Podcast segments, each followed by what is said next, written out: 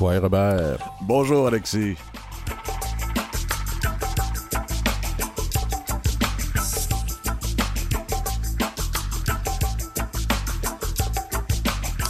Aujourd'hui, on va recevoir en deuxième partie d'émission Jennifer Buckle qui va venir nous parler de son parcours, du fait qu'elle est maintenant en Euh, maîtrise. je sais que ça va être un très beau témoignage et très prenant aussi. Oui, oui, oui, oui.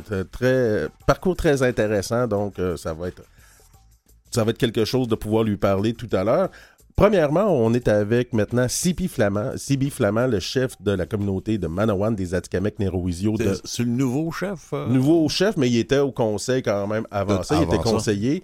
Et euh, comme je lui ai glissé dans l'oreille un peu euh, au moment de son élection, j'étais présent. J'étais un petit peu jaloux de le voir élu comme ça aujourd'hui. Je suis très, très fier de, de- de lui, de voir son parcours, puis de voir comment euh, il, il continue son activisme. Parce que malgré euh, toute la charge euh, de- d'étudiants, d'activistes, de chefs, il nous a produit un livre euh, qui...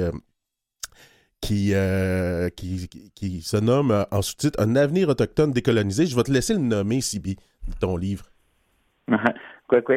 Quoi? Et, le, le livre s'appelle Néganik et Dabian. Néganik, ça veut dire vers l'avant et Dabian vers l'avant où je, je regarde. Donc, c'est une réflexion que je fais sur l'avenir autochtone avec euh, l'aspect euh, décolonial, puis comment les Autochtones s'orienteraient entre, euh, ben, au niveau politique, au niveau juridique, social, économique. C'est dans- pas, pas un gros livre, un grand livre, mais c'est dans les petits pots les meilleurs onguents. Hein?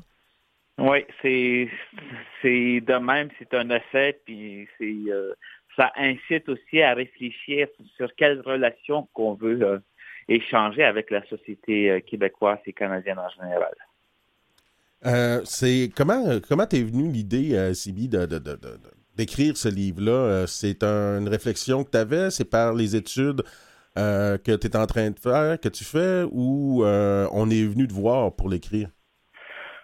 Ben moi j'avais euh, oui je fais présentement une, une étude sur euh, la pensée politique autochtone, euh, plus spécifiquement euh, au sein de la nation du Québec concernant l'autodétermination, mais j'ai eu aussi des, des rencontres, des discussions avec euh, d'autres personnes, dont d'autres leaders des différentes communautés, mais j'ai aussi eu une discussion avec la maison d'édition Anenorak qui, qui m'ont ouvertement proposé d'écrire un livre sur euh, l'avenir autochtone dans une perspective politique. Donc, euh, je me suis lancé dans ce projet-là, puis euh, réfléchir avec ce que j'avais déjà euh, en tête, ce que j'avais déjà comme réflexion aussi auparavant, puis comment on peut produire cette, euh, un livre de même, un, un- essai qui puisse aider dans l'évolution de nos relations, si on parle de, de relations de nation à nation. On parle toujours du fait que les Autochtones ont été colonisés, à juste titre d'ailleurs,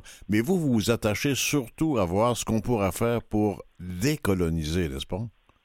Oui, ben le concept de décolonisation, c'est quand même un mot qui, pour certains, être dérangeant, mais en même temps, c'est un mot qu'il faut euh, qu'il faut euh, l'apprivoiser. Comme nous, euh, les Autochtones, euh, on a apprivoisé le colonialisme, pourquoi pas apprivoiser euh, le concept de décolonialisme si on veut changer des perspectives, des changements dans nos communautés, dans nos rapports avec les gouvernements, puis avec les compagnies forestières, minières, et les pourvoiries, tout ça. Mais pour parler que- de décolonisation, Ouais, il faut accepter le fait d'avoir été colonisé. Tu sais, la loi sur les Indiens, c'est une formule. Voilà. ça, a, ça a été l'objectif de, coloniser les, Autochtones, de les assimiler, euh, c'était ça. Puis le fait d'assumer le concept de décolonisation, pourquoi je l'ai mis entre guillemets, c'est euh, faut dire que nous avions déjà, nous avons encore et toujours euh, un mode de gouvernance dit traditionnel qui qui reflète sur le rapport avec le territoire. Notre philosophie politique s'inscrit dans le territoire. Puis c'est dans, cette perspective-là que moi j'amène une réflexion comment on peut décoloniser. C'est d'abord euh, retrouver, se retourner à la base. Je pense que c'est important de, revenir dans ces fondements-là, dans ces rapports-là qu'on a avec le territoire pour qu'on puisse décoloniser nos, politiques, nos, nos manières de faire euh, à l'interne dans les communautés. Même si euh, une loi nous empêche de faire ces, réflexions-là, comme la loi sur les Indiens est encore euh, appliquée malgré ses 100 ans d'existence. Tu, dans ton livre, tu opposes justement cette réconciliation-là, cette décolonisation-là, parce que moi, comme beaucoup d'autres observateurs, puis peut-être que tu en es, on, on, a tendance à vouloir nous enfoncer le terme réconciliation tandis que le terme réconciliation est venu avec euh, les premières discussions avec les survivants des pensionnats où euh, les survivants parlaient de, de guérison, de, vérité, guérison et réconciliation. Aujourd'hui, on a sauté la guérison, puis on saute euh, tout de suite dans la conceptuelle de la réconciliation comme si le colonialisme c'était quelque chose de passé. Oui, mais en fait, ce que les gouvernements ont fait, c'est que ils ont oublié d'intégrer le, concept de réparation lorsqu'ils ont installé la commission vérité et réconciliation. Donc, euh, même le, concept de guérison n'a pas été intégré dans, cette commission-là, chose qui aurait dû être faite. Puis, euh, si on parle de décolonisation, si on parle de réconciliation, euh, il y a du travail encore à faire de, notre bord, puis du, du côté Canada, du côté Québec aussi dans, dans ça. Puis dans la réflexion que j'amène dans, dans le livre, dans, dans l'essai, euh, c'est on nous impose encore une approche sur la réconciliation, sans dialogue, sans, sans comprendre c'est quoi qu'il faut qu'il faut euh, améliorer dans, dans cette relation-là.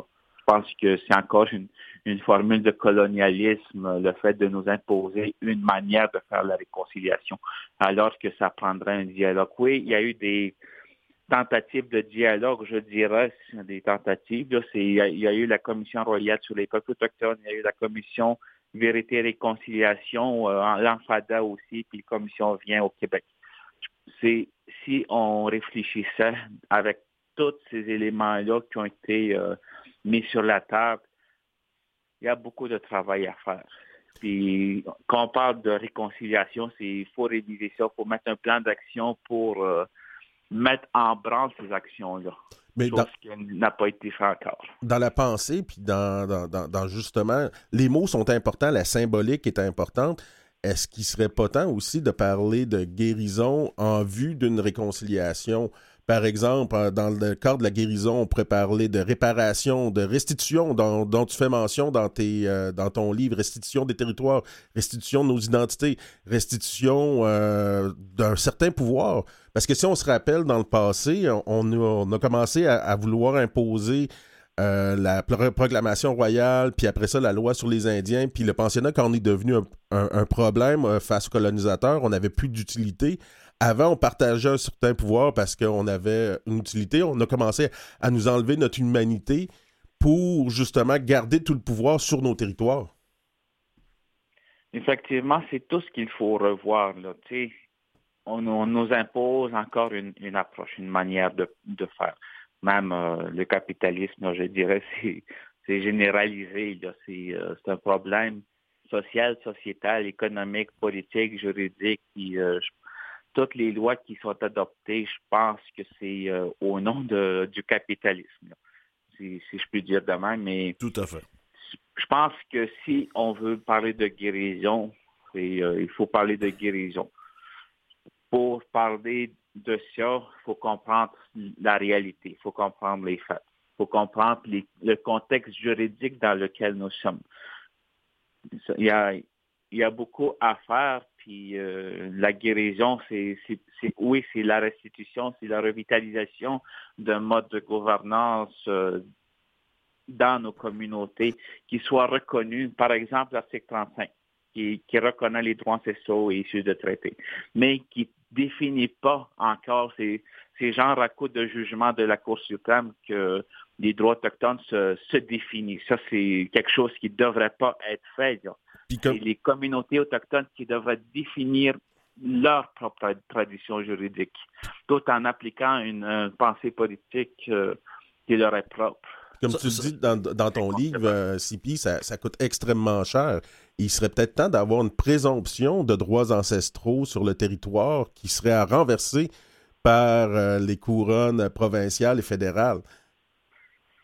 Effectivement, je, je pense qu'on euh, parle d'autodétermination, d'autonomie gouvernementale, c'est reconnaître comment les communautés autochtones, comment les nations autochtones devraient se constituer en gouvernement tout en rétablissant aussi leur euh, manière de faire ancestrale euh, et évidemment modernisée. Quels que soient les chemins qu'on veuille bien emprunter pour, appelons ça la guérison, la, la réconciliation par après coup, ça part du fait que tant que la loi sur les Indiens sera là, ça sera toujours une, euh, une hache au-dessus de la tête qui inévitable. Mm-hmm. C'est vrai. C'est, euh, la loi est là, puis il y a quand même certains droits autochtones qui sont encore, euh, je dirais, protégés malgré que c'est une loi colonialiste qui, euh, qui définit même le, qui est indien et qui ne l'est pas. C'est genre, en même temps, c'est si on parle de, réforme, si on parle de, changement de paradigme, c'est il faut amener les communautés. Je sais que certaines communautés sont pas prêtes à embarquer dans cette négociation-là, dans, ce, dans ces discussions-là, c'est revoir les fondements, revoir euh, la loi sur les Indiens ou bien quitte à demander aux nations autochtones, aux communautés autochtones de, de définir quels sont leurs droits. Même ah. si euh, on connaît déjà de, la réponse de la Cour suprême, c'est euh, genre euh, eux autres qui tentent de définir nos droits, alors que nos, droits viennent de nos traditions juridiques autochtones. Euh, avant qu'on prenne la pause musicale, j'aimerais ça que tu nous parles un peu du concept des sept, sept prochaines générations dont tu parles dans ton livre. Effectivement, c'est les sept prochaines générations, c'est une philosophie qui est pan-autochtone, je dirais. Euh, c'est, ça a été développé par euh, des autochtones euh, qui, qui, sont dits traditionnalistes, qui véhiculent des, des cérémonies, des rituels de, guérison, évidemment. La philosophie des sept générations, c'est, par exemple, il y a deux concepts là-dedans. Il y a la génération dont moi actuellement, les, générations qui sont, euh, par exemple, mes enfants, mes petits-enfants, mes arrière-petits-enfants. Puis mes parents, mes grands-parents, mes arrière-grands-parents. Ça, c'est une des conceptions qui est réfléchie par euh, les nations autochtones. Il y a aussi l'autre euh, concept sur les sept générations, c'est moi plus les sept générations suivantes. On pourrait compter ça sur 150 ans si on calculait ça. C'est genre, euh, quand on prend une décision, il y a un impact pour les sept prochaines générations. Si je prends une décision aujourd'hui concernant euh, un projet de loi, genre un projet de loi sur euh, la santé, par exemple, la sécurisation culturelle, principe de Joyce, on adopte une loi, ça va avoir un des impacts pour les autres générations. C'est ça un exemple que je peux dire, c'est ça que... C'est très différent, euh, c'est puis du fait de prendre des décisions en fonction de la prochaine élection. Oui, c'est... dans, dans les philosophies autochtones, euh, on, on parle beaucoup de des autres générations, oui, mais on parle aussi de, tu sais, le concept de développement durable, ça va dans presque dans cette même philosophie. Il faut prendre en considération ce qu'on a maintenant pour améliorer demain, mais aussi les prochains jours, les prochaines semaines, les prochains mois, les prochaines années, les prochaines générations. On est en présence de Sibi Flamand, le chef de la communauté de Manawan, auteur de Nikanik et Iteapian. Je m'excuse pour la prononciation. On va prendre une petite pause musicale, Sibi. On revient tout de suite après. Parfait.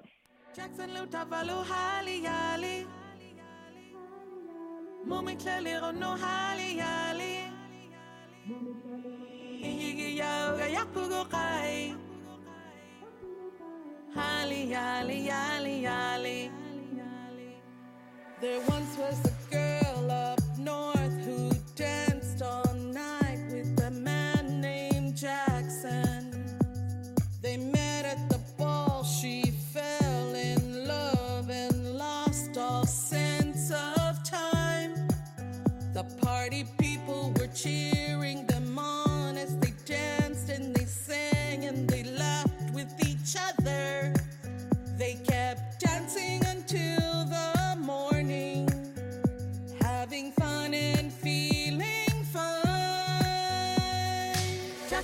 אבל לא היה לי. מומית ללרון לא היה לי. איגי יאו היה פוגו חי.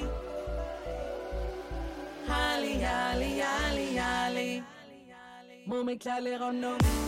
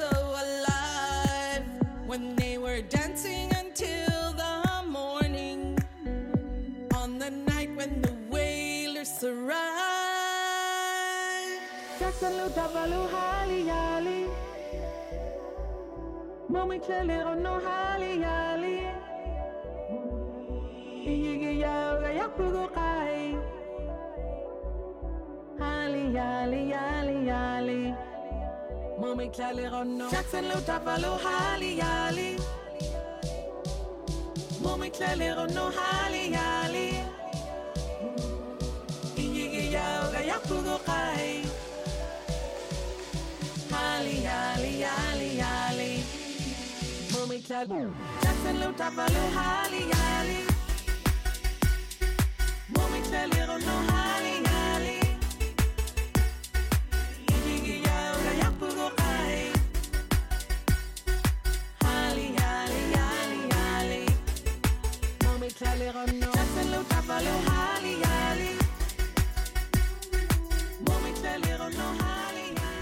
Momik et Alerunuk de Lou Ariak. Ariak, c'est une. Tu euh, l'as presque eu. Ouais, c'est une Inuit, euh, d'Iqaluit, euh, qui, euh, qui fait, nous fait de la belle musique. très beau. Oui. Donc, on est de retour avec le chef de Manawan et auteur euh, Sibi Flamand. Quoi, euh, encore euh, Sibi. Quoi, quoi. J'aimerais ça qu'on parle de tes deux, euh, des- tes deux sections du livre euh, sur l'optimisme et le pessimisme de, de notre avenir. Mais avant, euh, on n'en a pas parlé. Il y a quand même un petit bout qui nous parle de cosmologie dans ton livre, qui est en quelque sorte l'introduction. Mhm. Oui. Dans, dans les cultures autochtones, on parle souvent des mythes, des, des légendes. Je pense que c'est important de mentionner. C'est c'est là que s'inscrivent nos valeurs, nos, euh, nos, devoirs en tant qu'être humain, puis dans les rapports qu'on doit avoir avec euh, le territoire, avec euh, le monde spirituel, le monde physique, le monde animal. On parle quand on parle de, par exemple, de guérison, c'est de guérison des, des cérémonies, c'est se rappeler de ces légendes-là, de ces des mémoires orales qui sont encore bien ancrées dans, nos communautés par, euh, par, par les aînés, par euh, les femmes, par euh, ceux qui détiennent ces savoirs-là, ces connaissances-là.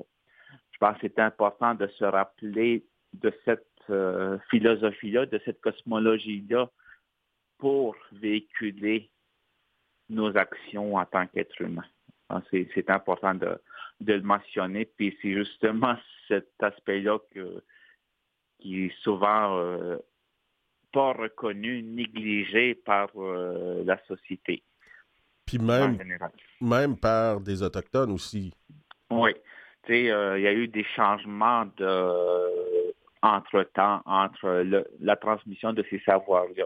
Puis aujourd'hui, on est en train de, je dirais, de faire face à une philosophie cartésienne, à une philosophie occidentale négligeant l'aspect des, des philosophies autochtones, justement sur euh, les moralités de, de nos légendes, de nos, euh, de nos mythes. Je pense que c'est important de, de rétablir ce- cet aspect-là si on veut euh, continuer de, de se défendre autonome, euh, exercer notre autodétermination, parce que si, si on veut être cohérent dans nos actions, il faut aussi rétablir ces, ces aspects-là. Puis, euh, bon, on a parlé un peu justement de la réconciliation des sept pro- euh, prochaines généra- générations du, euh, de l'histoire, mais euh, ton livre aussi, c'est des perspectives d'avenir. Une qui est plus optimiste, une qui est plus pessimiste. Toi, tu commences par la plus optimiste, puis tu termines par la plus pessimiste, mais moi, j'aimerais ça qu'on fasse un peu le contraire. Euh, J'essaie d'être. J'essaie optimiste un peu dans la vie, donc on va se garder le, le- le côté plus intéressant euh, pour la fin. Tu nous parles d'une perspective autochtone, d'avenir autochtone pessimiste. Qu'est-ce que ça serait selon toi, cette perspective-là? Tu sais, en 2012, il y a eu le mouvement Idle No More, le Oui. mouvement euh, Fini Merci. Je pense que ce, ce mouvement-là a réveillé beaucoup de leaders euh, dans les communautés autochtones, des jeunes, des femmes, des, euh, des aînés qui ont retrouvé leur, euh, leur voix, je dirais, dans, dans les communautés, mais aussi dans, sur euh, la place publique là, partout au Canada. Je pense que si la société euh, n'a pas, euh, les communautés autochtones n'ont pas embarqué dans ce mouvement-là, je pense que si on fait une analyse là, entre cette réflexion-là peut pessimiste, on serait genre perdant dans, dans nos actions politiques, dans nos actions euh, juridiques. Par exemple, quand on parle d'autodétermination, on ne serait pas rendu là euh, maintenant. Mais je, je réfléchis là-dessus dans 25 ans, dans 50 ans, puis dans 10 ans aussi. Comment l'inaction politique, juridique, sociale, économique autochtone empêcherait l'épanouissement des communautés, des familles. Je pense que ça entraînerait un problème social, sociétal dans nos communautés si on, on, on, regardait dans ces 50 ans-là. On perdrait le- le- les droits autochtones, on perdrait le discours euh, de- des droits ancestraux, on perdrait euh, nos territoires, évidemment. Je pense que la question autochtone n'existerait plus. Ce serait genre... euh, On serait assimilé comme il faut, ouais, enfin, ouais, selon l'État colonial. e- Ah, exactement. Des vieux blancs seraient contents. hein. Ouais, ben, tu nous fais aussi part de tes craintes de la montée de l'extrême droite hein, dans ton livre. Effectivement, par exemple, euh, tu sais, l'extrême droite, c'est le capitalisme, c'est euh, des mouvements euh, politiques, philosophiques qui entraînent une société vers euh, une, une économie sauvage. Donc ça, c'est ça peut être dangereux. Ben, c'est- déjà dangereux, mais comme ce qui se passe présentement avec la COP, euh, la COP 15 puis la COP 27 au mois de no- novembre, c'est on s'en va vers là, puis il y a des problèmes sociaux, il y a des problèmes environnementaux qui, qui, qui nous amènent où on doit prendre des décisions. Si on ne prend pas des décisions, l'humanité euh, va disparaître. Ben, c'est pire. Je, je, je cède tout de suite la parole à Alexis, mais c'est important ce que vous venez de dire, parce que pour une fois, c'est un autochtone qui renvoie le mot sauvage à quelque chose de blanc qui est l'économie. Je pense que quand, tu sais, dans, dans les communautés autochtones, on parle de tradition orale. Et ce que j'ai fait comme, livre, c'est euh, c'est genre dans une tradition écrite euh, occidentale, je dirais, mais en même temps, je pense qu'il faut utiliser les mots que le monde va comprendre. Puis je pense que ben, c'est ça que j'ai fait pour pouvoir faire avancer nos causes, pour pouvoir avancer la cause humaine, je dirais, euh, dans la société. Puis, en terminant, il nous reste trois minutes. Tu nous parles de perspectives d'avenir optimistes, entre autres le déclin de la loi sur les Indiens. Comment tu vois ça, toi? Oui, le déclin de la loi sur les Indiens, c'est genre euh, où on permet, où on, ouvre une table euh, pour réfléchir, pour mettre en action, par exemple, un projet de loi avec les communautés autochtones, avec les leaders autochtones, les femmes autochtones, les jeunes et les jeunes. Réfléchir à une loi qui représente leur philosophie, qui représente nos traditions juridiques autochtones. Je pense que si on veut, si le Canada veut, si le Québec veut, les provinces veulent travailler avec les communautés autochtones, je pense que c'est dans cette voie-là qu'il faut aller, c'est travailler sur un, une cadre juridique qui, qui représenterait nos valeurs en tant qu'autochtones. Encore faut-il que les Autochtones soient tous d'accord. Des nations qui ne sont pas toujours d'accord les unes avec les autres là-dessus.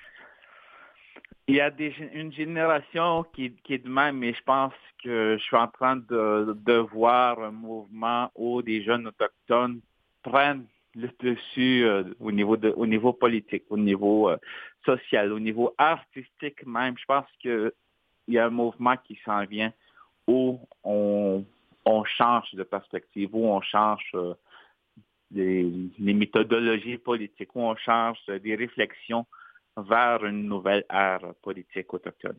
Tu parles même d'un changement constitutionnel, euh, de dépoussiérer la- des- les recommandations de la Commission royale qui avait déposé sur les peuples autochtones, qui avait déposé son rapport en 1996, et de créer éventuellement un troisième ordre de gouvernement, celui des peuples autochtones. Oui, c'est un peu ce que l'APN fait à l'Assemblée des, Premières Nations a tenté de faire, mais qui a changé de mission par la suite. Mais je pense qu'il faut réévaluer ces, idées-là. Puis si on, on parle de rapport de force, puis euh, on parle de, politique, je pense que c'est le temps que les communautés autochtones, que les leaders autochtones et les activistes autochtones prennent une action commune qui représenterait euh, une action politique là, euh, unie. Ah. Le fait de définir un troisième ordre de gouvernement, ce serait l'objectif de ça. Mais ça, ça prend encore des discussions, des dialogues, des, des conversations inter-nations, je dirais. Kichimigwech euh, pour cet entretien, Sibi Flamache, chef de Manoan, auteur de Nikanik et Ita- Itapian. Euh, c'est disponible en librairie, à côté euh, des, des livres euh, portant sur l'anarchie dans certaines euh, librairies. Mais euh, ceci étant dit, euh, on a tout le temps tendance à, à avoir des auteurs qui nous étudient. On a ici un auteur qui parle de réalité des Premières Nations, par les Premières Nations. Donc, c'est à lire. Vous écoutez Coué Bonjour avec Robert Blondin et Alexis Wawanolwat. Hey Robert, tu voulais nous faire une petite lecture avant qu'on passe à la Ben, prochaine. Écoute, euh, Alexis, euh, avec ma compagne, l'été dernier, on a traversé le territoire des Pieds Noirs dans l'Ouest américain. Oui. Et j'ai trouvé il y a quelques jours sur Internet un texte d'un chef euh, pied noir qui s'appelait Pied Corbeau. Et je pense que ça résume tellement de belles choses. Ça correspond tout à fait à ce que notre invité d'il y a quelques minutes disait. Vous le livre tel qu'il est.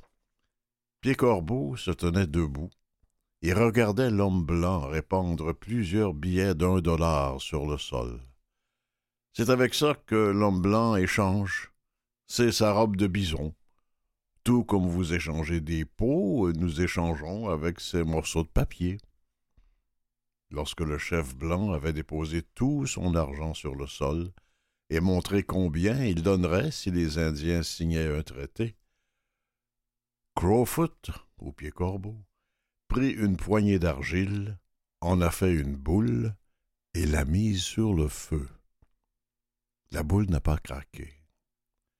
Puis il a dit à l'homme blanc, Maintenant, mettez votre argent sur le feu, et voyez s'il durera aussi longtemps que l'argile. L'homme blanc a dit non, mon argent va brûler car il est en papier. Avec une lueur amusée dans ses yeux, le vieux chef a dit Oh, votre argent n'est pas aussi bon que notre terre, n'est-ce pas? Le vent le soufflera, le feu le brûlera, l'eau le pourrira, mais rien ne détruira notre terre. Vous ne faites pas un très bon commerce. Puis, avec un sourire, Crowfoot a ramassé une poignée de sable sur la rive de la rivière, l'a donnée à l'homme blanc et a dit vous comptez les grains de sable dans cela pendant que je compte l'argent que vous donnez pour la terre. L'homme blanc a dit Je ne vivrai pas assez longtemps pour compter cela, mais vous pouvez compter l'argent en quelques minutes. Très bien, a dit le sage Crowfoot. Notre terre a plus de valeur que votre argent. Ça durera pour toujours. Il ne périra pas tant que le soleil brille et que l'eau coule, et à travers toutes les années, il donnera vie aux hommes et aux animaux, et donc nous ne pouvons pas vendre la terre. Il a été mis là par le grand esprit, et nous ne pouvons pas le vendre car il ne nous appartient pas vraiment. Vous pouvez compter votre argent et le brûler avec un signe de tête de bison, mais Seul le grand esprit peut compter les grains de sable et les brins d'herbe sur ces plaines. En cadeau, nous vous donnerons tout ce que vous pouvez emporter avec vous, mais nous ne pouvons pas vous donner la terre. Selon Fabrelé. Ah oui.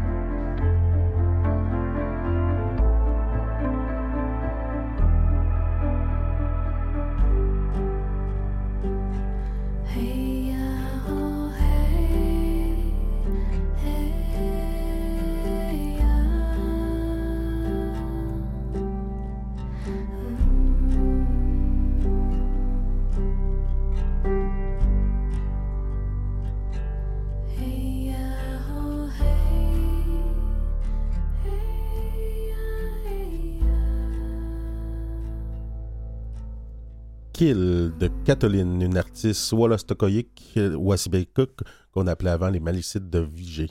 Il y a un autre artiste à qui on va parler maintenant. Je dis artiste parce que pour percevoir le monde comme elle l'a d'abord vécu, puis analysé, puis compris, il faut l'être beaucoup. Je te laisse la présenter. Oui, Jennifer Buckle, l'étudiante à la maîtrise en sciences politiques à l'UCAM, mais qui est aussi euh, présidente de CPN UCAM, donc le Cercle des Premières Nations de l'UCAM. Quoi, Jennifer?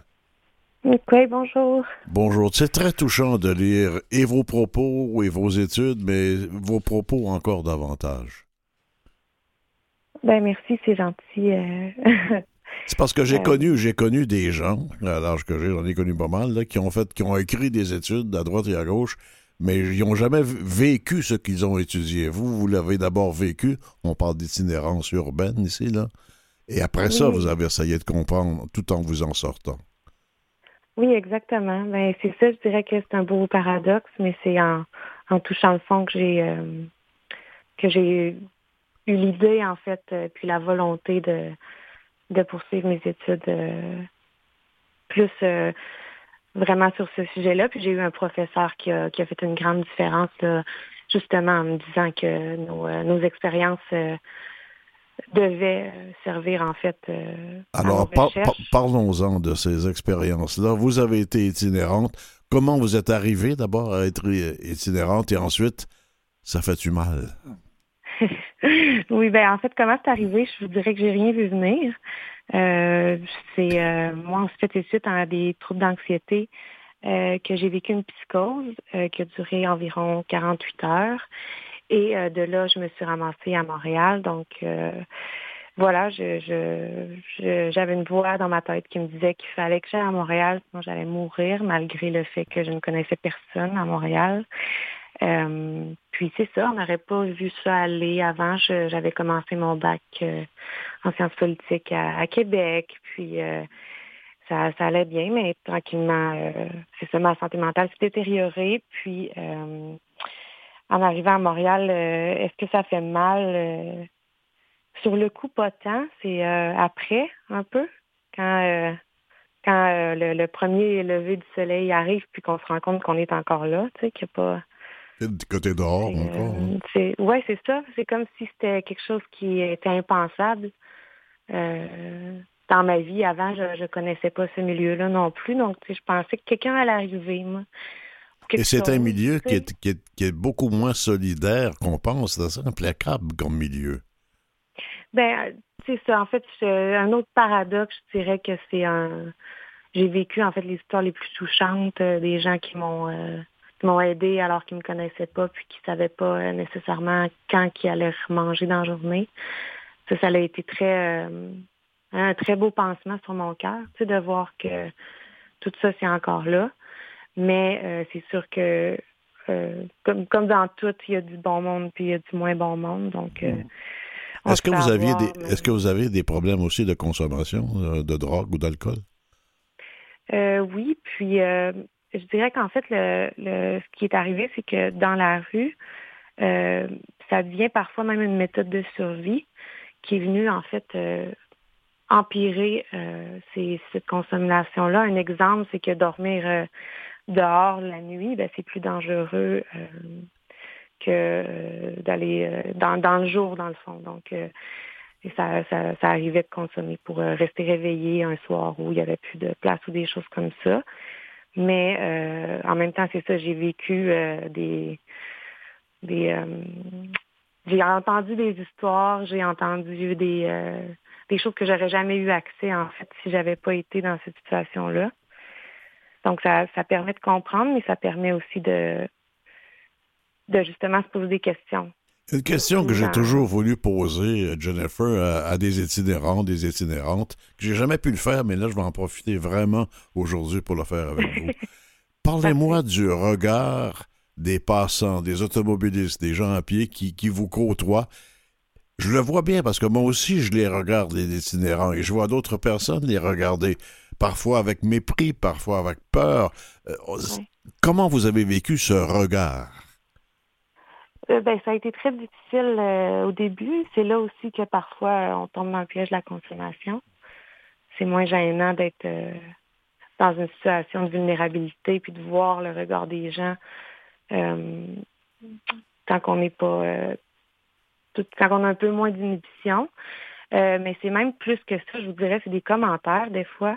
Euh, c'est niaiseux, mais ma première, euh, quand je suis retournée à l'école, ma première année, j'étais assez entre deux mondes, là.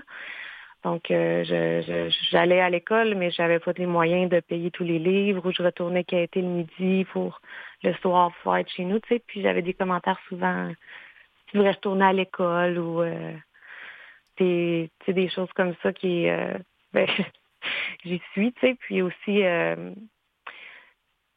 je dirais que moi, j'ai vu aussi une grande différence, euh, comment les gens me regardaient moi, euh, parce que j'avais de la facilité à m'exprimer. Euh, j'ai aussi euh, l'air euh, rapidement, comme ça, on ne sait pas que je suis euh, autochtone. Donc, tout ça, le fait d'être jeune, j'ai vu en fait comment moi, j'étais traitée différemment des personnes que j'avais rencontrées qui, eux, soit représentaient plus le stéréotype de ce qui est un autochtone ou qui, qui, vu qu'ils étaient là depuis plusieurs années, ben en fait, avaient l'air un peu plus maganés. Là.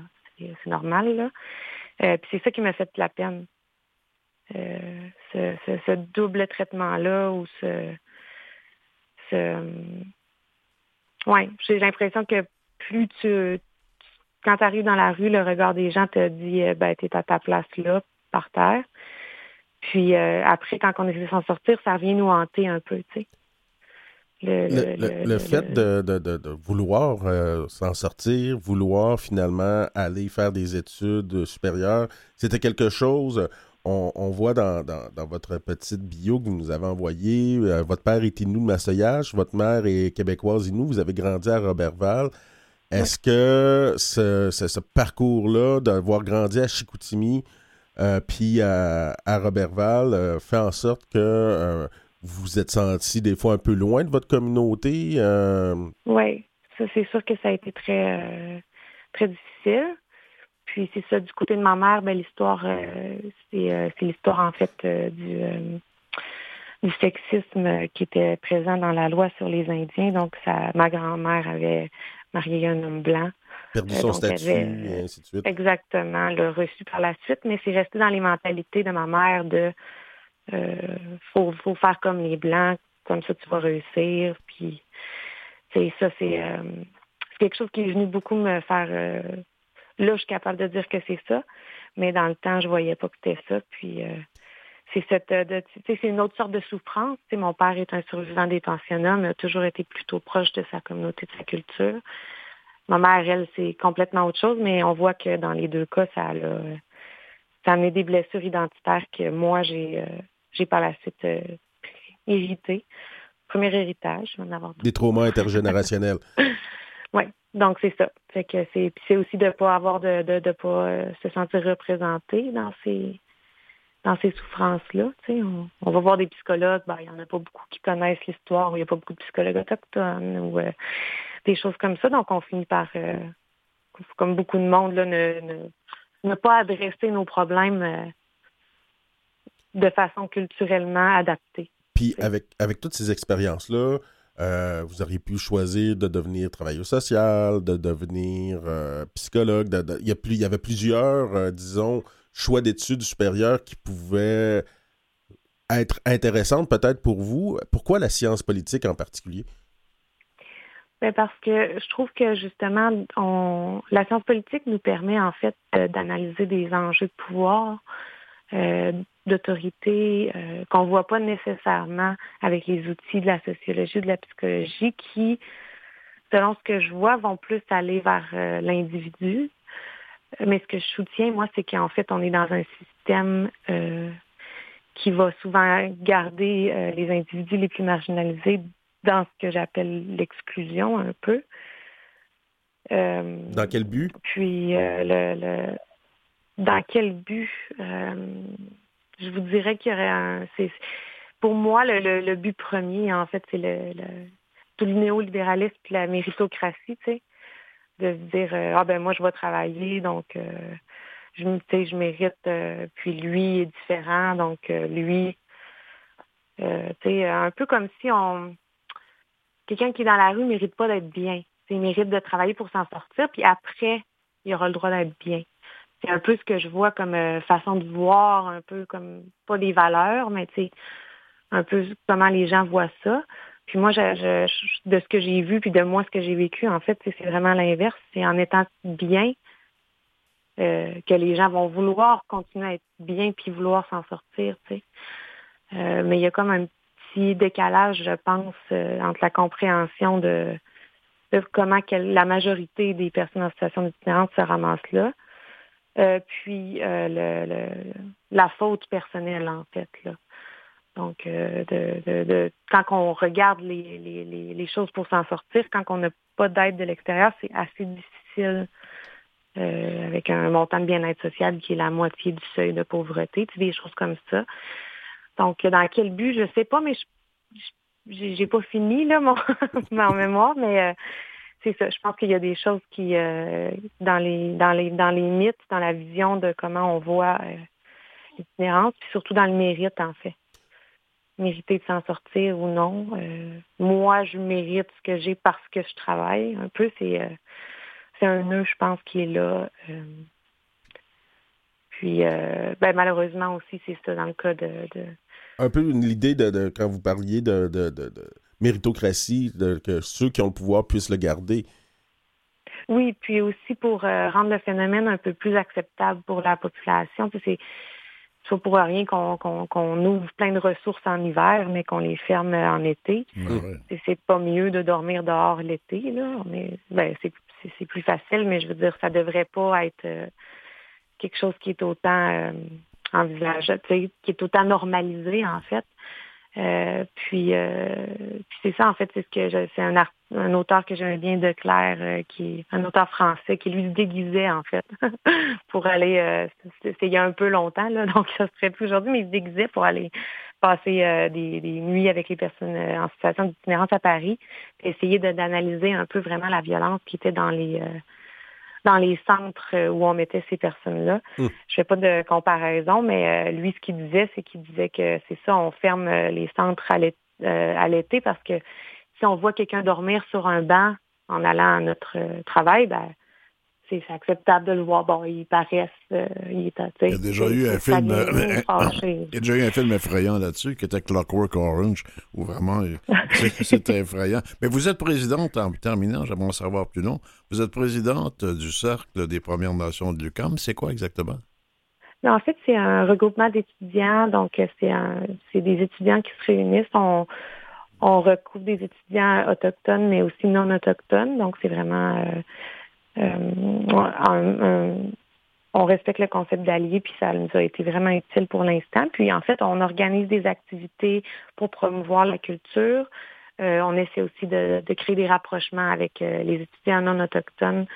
Euh, et puis finalement, on défend euh, les étudiants autochtones euh, contre euh, tout ce qui pourrait leur arriver là, de négatif dans leur parcours universitaire, mais aussi euh, tout ce qui est connexe. Là, euh, On, sait qu'à l'UQAM, euh, il y, a, il y a beaucoup d'avancées par rapport à d'autres universités au Québec, euh, par rapport aux Autochtones. J'imagine que le rôle du Cercle des Premières Nations de l'UQAM a, eu, euh, a été important là-dedans. Je me demande, est-ce que les soirées du dernier jeudi du mois existent encore?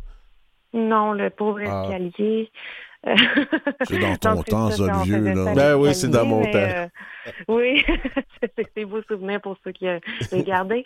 Mais euh, oui, c'est ça, on est en, avec la COVID, en fait, euh, tout a été sur pause. Puis là, on est en train de checker pour refaire ça euh, ailleurs, là, vu que ça a fermé. Puis, euh, mais c'est en discussion. Chickis Limited, merci beaucoup pour euh, cet entretien avec nous aujourd'hui. D'avoir fait d'un échec une réussite. C'est Oui. formidable. Ben, Bravo. C'est- une bonne leçon à en garder, je pense. Merci beaucoup de votre témoignage. Merci de m'avoir reçu. Tinesh. Bonne journée à vous deux. À vous aussi.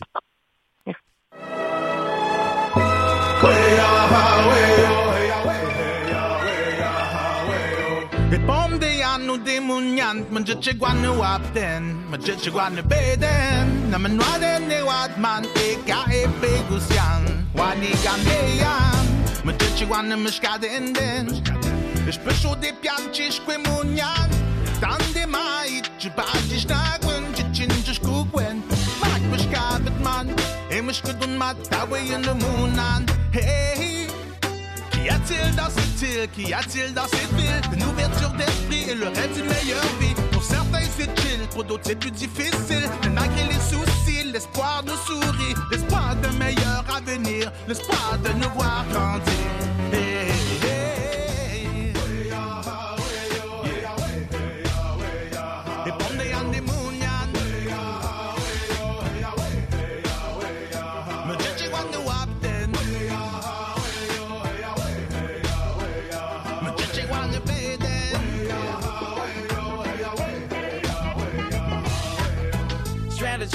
Float together on an island. Your land and my land. This land was made for you and me, paid for, stolen and lied for, laughed at and cried for. Hey, look what we died for. An island in a dream, a mountain on a river, a meeting point, a safe place. I land to deliver.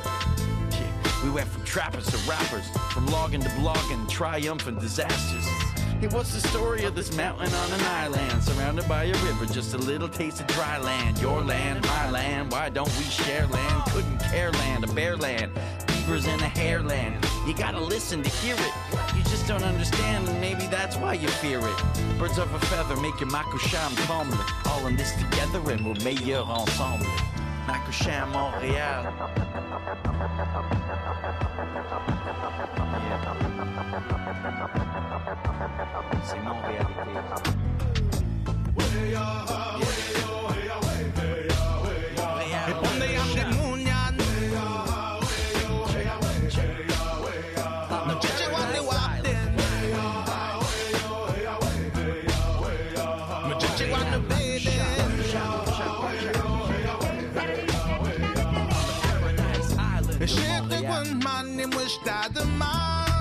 sit and get to know you. Dziś na pogładę kołczy ciły ja. Szasz mjeszcze szaszysz na nagagu śpian. Kandu jan mi umić ja.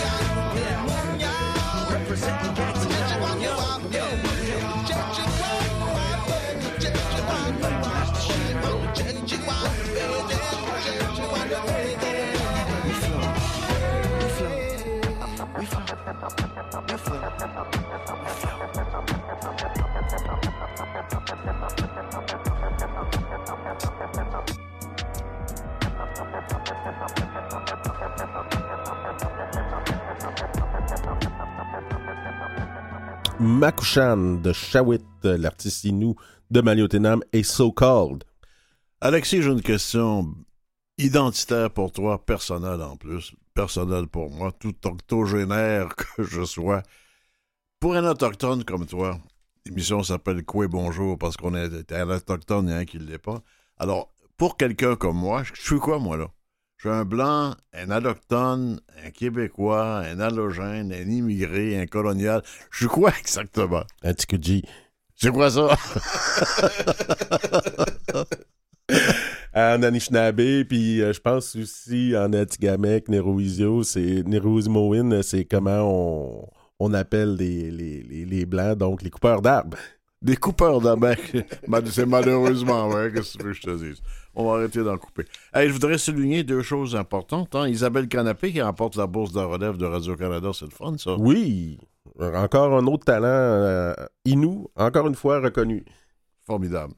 Et il y a eu aussi euh, à Londres Sonia Bonspiel-Boileau et Jason Brannon de Niche Media là, qui ont remporté le prix au C21 International Drama Awards dans la catégorie Best Miniseries pour la mini-série Pour toi, Flora, que j'ai tant aimé. Et toi aussi. Deuxième prix international. C'est de valeur qu'on n'ait pas plus de reconnaissance pour ce, cette mini-série-là ici. Ici, ben oui, c'est à l'étranger, c'est bizarre. Ouais.